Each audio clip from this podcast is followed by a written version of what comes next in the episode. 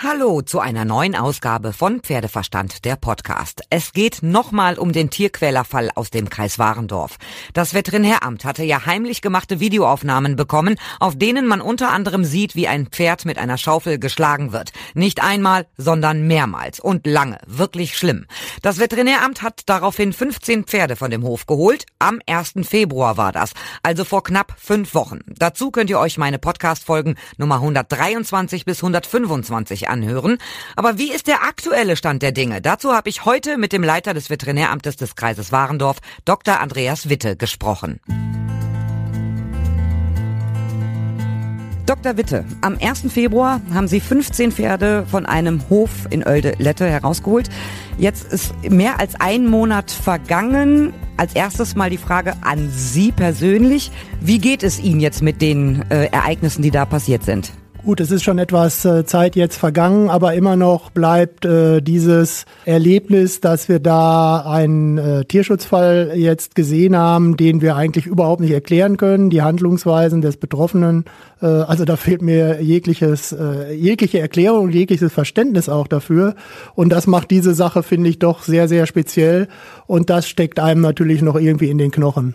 Wir beide hatten ja schon mal äh, Kontakt miteinander in dem einen oder anderen Tierschutzfall hier im Kreis Warendorf, aber dass jetzt 15 Pferde innerhalb von 24 Stunden von einem Hof herausgeholt werden, habe ich persönlich hier noch nicht erlebt und Sie sind seit Jahrzehnten beim Veterinäramt.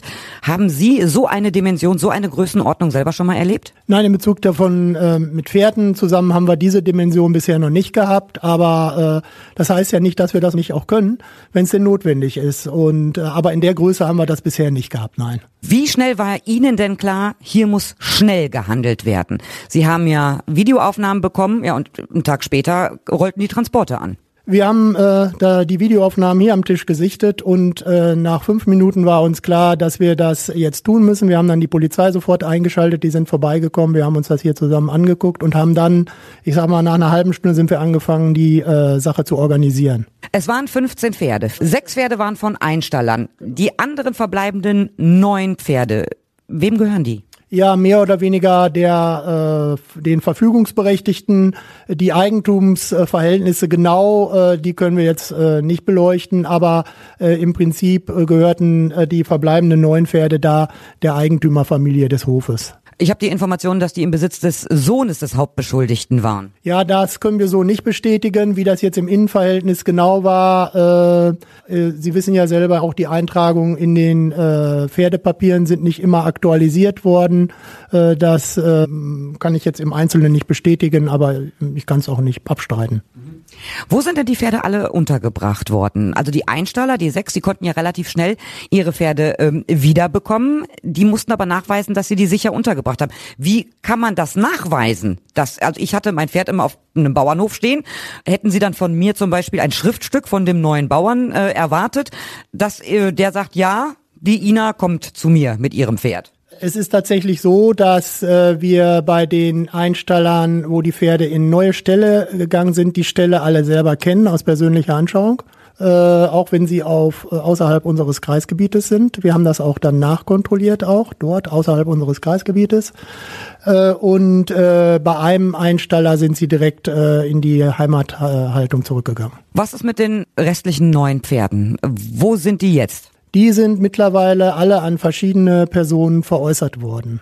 Also diese Gerüchte habe ich auch mehrfach gehört, dass alle Pferde verkauft wurden. Das können Sie dementsprechend auch bestätigen. Wissen Sie, wo die hingegangen sind? Wir wissen das, wo die hingegangen sind. Man hat uns das mitgeteilt und wir haben da auch im Prinzip unsere Zustimmung zugegeben.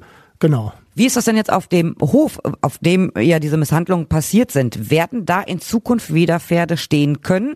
Ob jetzt in diesem Sommer oder im nächsten Sommer, ist da generell demnächst in Zukunft Pferdehaltung noch möglich? Äh, schwer zu sagen, ob das im Einzelfall jetzt wirklich möglich ist, bedarf noch einer weiteren Prüfung. Allerdings haben wir ja gegen den Betroffenen hier ein Haltungs- und Betreuungsverbot ausgesprochen und äh, werden das auch laufend kontrollieren, so dass die betroffene Person äh, jedenfalls da nicht wieder irgendwie eine Tätigkeit im Zusammenhang mit Pferden in irgendeiner Weise durchführen darf. Aber Familienangehörige dürften Pferde auf dem Hof äh, einstellen, weil da gab es ja auch zwei Ponys, die man in diversen Videos gesehen hat.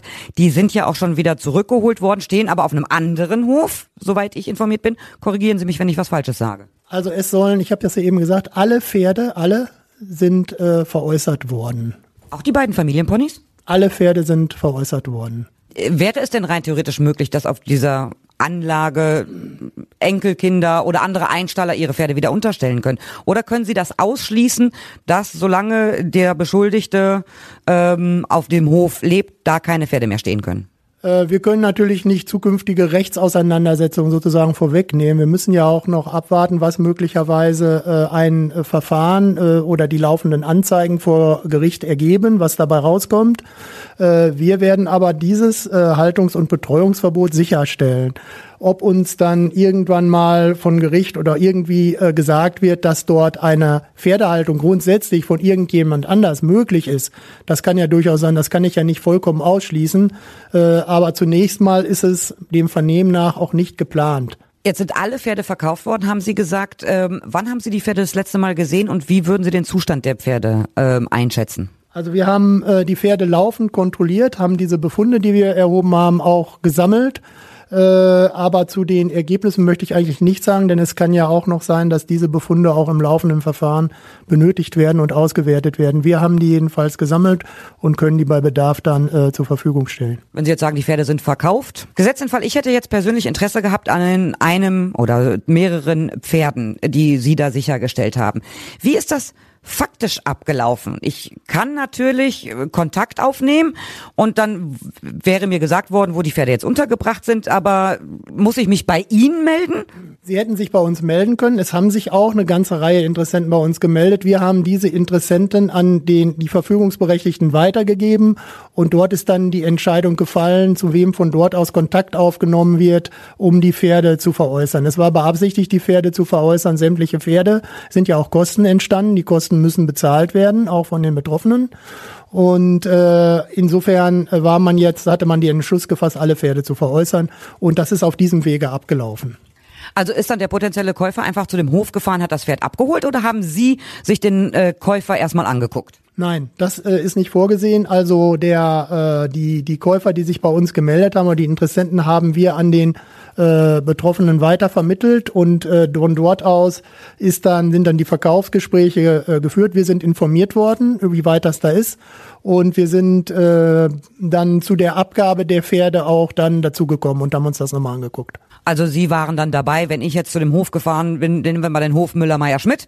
Ich will da eine Stute rausholen, dann haben Sie das aber mit begleitet. Wenn uns gesagt wurde, dass es da zum Verkauf äh, kommen sollte, dann haben wir nochmal geguckt, ob das jetzt alles in Ordnung ist, soweit das ist. Und äh, wir haben auch die Käufer genannt bekommen und ähm, äh, ja, haben das dann nochmal begleitet in der Form, sodass wir grundsätzlich wissen, wo die Pferde hingegangen sind. Wissen Sie denn, ähm, was man mit den Pferden vorhat? Also will man die selber behalten, ausbilden, ein bisschen reiten oder äh, vielleicht weiter veräußern?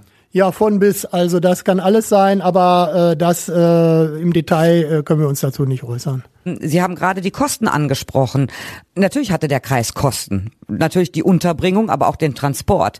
Werden die jetzt komplett äh, dem Beschuldigten in, in Rechnung gestellt? Ja.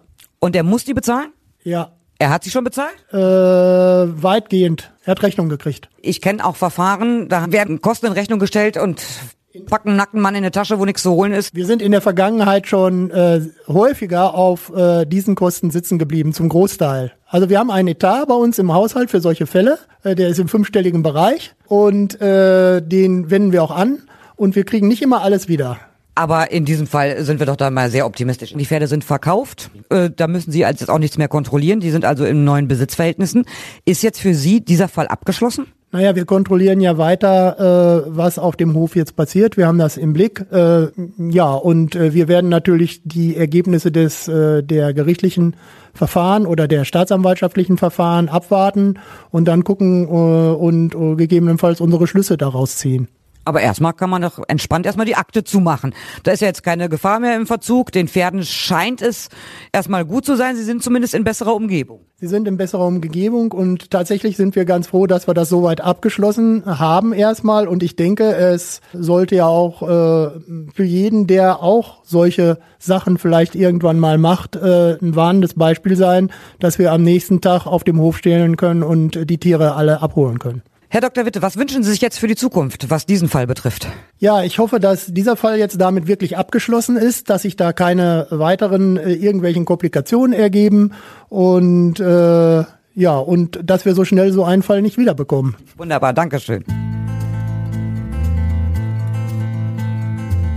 So, das war's soweit von mir. Ich bleib natürlich dran an dem Fall und die nächsten Folgen, die drehen sich dann um die Equitana, die Weltmesse des Pferdesports in Essen. Da bin ich natürlich dabei. Ihr könnt mir schreiben über pferdeverstand@podcastfabrik.de, über die Facebook-Seite oder über Instagram. Und ich hoffe, ihr seid auch beim nächsten Mal wieder dabei, wenn es wieder heißt Pferdeverstand der Podcast.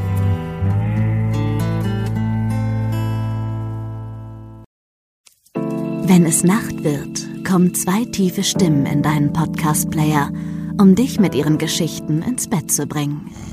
Rote Bar ist dein Einschlaf-Podcast zum Einkuscheln und Wegschlummern. Ich hatte mal eine Freundin, wenn wir zusammen im Urlaub waren, dann ging sie im Pool und dann guckte sie mich an. Oh, ich habe schon gemacht. Ah. Dann ins Meer. Oh, ich habe schon gemacht. Und die machte immer direkt überall ins Wasser rein. Was war sie für eine Rasse? Ein Collie oder? Eine Blondine. Hör ihn zweimal, dreimal, zehnmal und schlaf immer wieder dabei ein. Tim und Matze brummen dich zur Late Night in den Schlaf.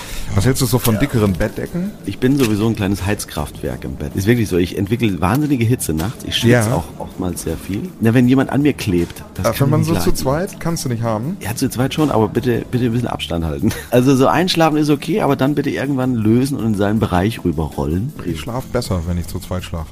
Ich glaube, es ist Gewohnheit. Das kann sein. Ich glaube, wenn man sich ein halbes Jahr hinter seinen Chef legen würde, dann würde man den von heute auf morgen vermissen.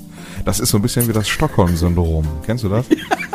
Wenn der Entführer ja, von einem lässt, dann vermisst man den. Schöne Träume mit Rote Bar Podcast, dem entspanntesten Podcast in Deutschland.